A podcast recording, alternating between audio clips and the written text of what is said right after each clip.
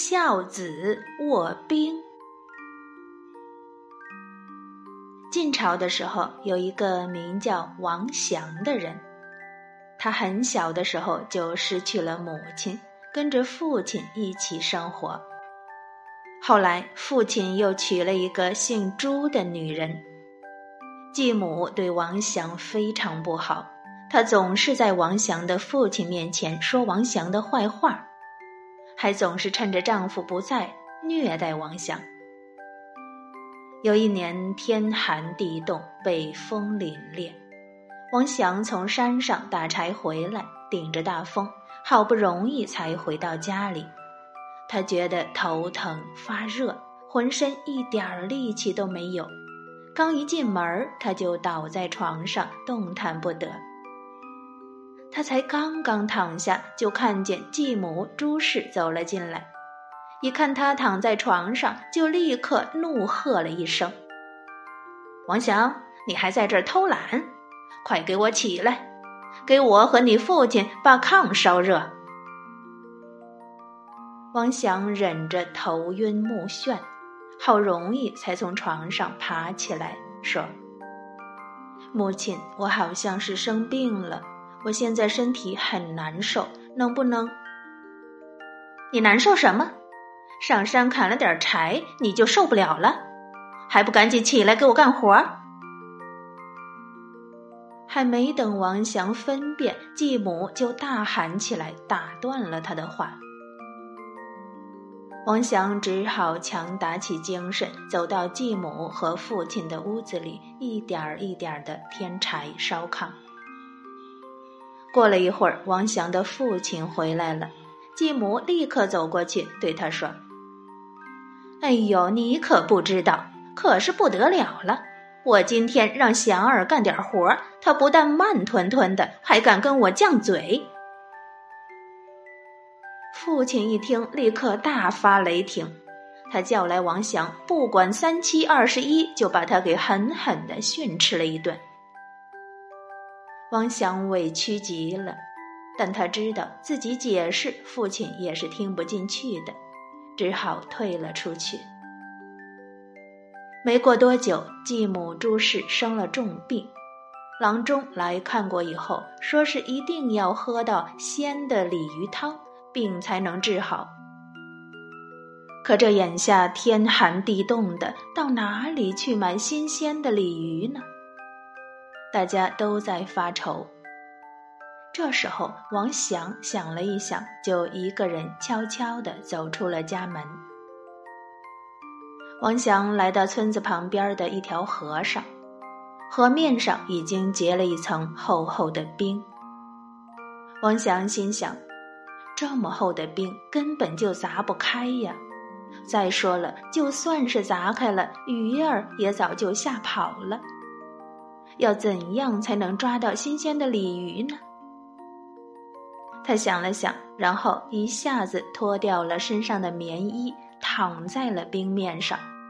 他想要用自己的体温把冰面融化，然而冰面上实在是太冰冷了。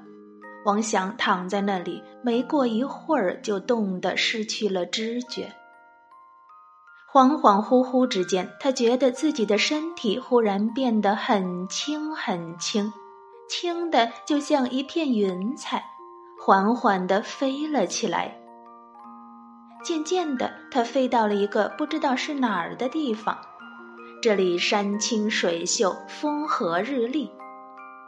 一位白胡子、白头发的老翁手里拿着一根鱼竿，正在一个湖边钓鱼。王祥走了过去，刚想要开口问老翁这是什么地方。只见那老翁把食指放在嘴唇边上，轻轻地嘘了一声。王祥明白了，就静静地坐在了老翁的身旁。他向湖里一看，只见水里游着几十条鲜红鲜红的大鲤鱼。老翁一提鱼竿，把其中的两条钓了上来，递给王祥说：“好孩子，快拿着鱼回家吧。”王祥心里奇怪，但他还是接过了两条红鲤鱼，谢过了老人，就走了。他睁开眼睛，发现自己仍旧躺在冰面上，身下的冰还没有被融化。他正在奇怪刚才做的梦呢，忽听咔嚓一声，他起身一看，自己身下的冰块竟然裂开了，啪的一下，两条活蹦乱跳的红鲤鱼一下子跳到了他的手上。这两条鱼跟刚才他做梦时所见到的一模一样。王祥知道自己这是遇到神仙了。他连忙跪在冰面上，恭恭敬敬地喊道：“谢谢神仙，谢谢神仙！”然后高高兴兴地提着这两条活蹦乱跳的红鲤鱼回家去了。